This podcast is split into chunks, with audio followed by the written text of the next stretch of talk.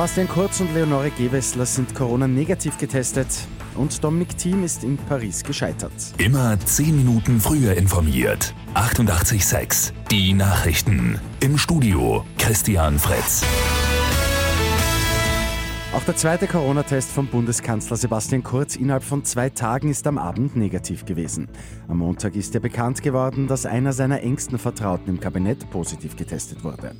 Auch bei Umweltministerin Leonore Gewessler ist ein Coronavirus-Test negativ verlaufen. Sie hat sich gestern in Selbstisolation begeben. Die Ministerin arbeitet vorerst von zu Hause aus. Die Rocklegende Eddie Van Halen ist tot. Der Gitarrist der erfolgreichen Rockband Van Halen ist im Alter von 65 Jahren an Krebs gestorben. Eddie Van Halen war wie sein Bruder Alex Gründungsmitglied der Band. Dominik Thiem hat bei dem French Open in Paris das Halbfinale verpasst.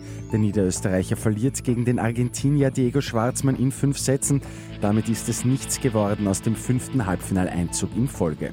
Für Schwarzmann hingegen ist es das erste Halbfinale bei einem Grand Slam Turnier überhaupt. Und wir bleiben beim Sport. Österreich hat jetzt einen weiteren Profi in der besten Eishockeyliga der Welt, der NHL. Die gute Nachricht zum Schluss. Die Minnesota Wild haben den 19-jährigen Marco Rossi beim Draft an der neunten Stelle ausgewählt.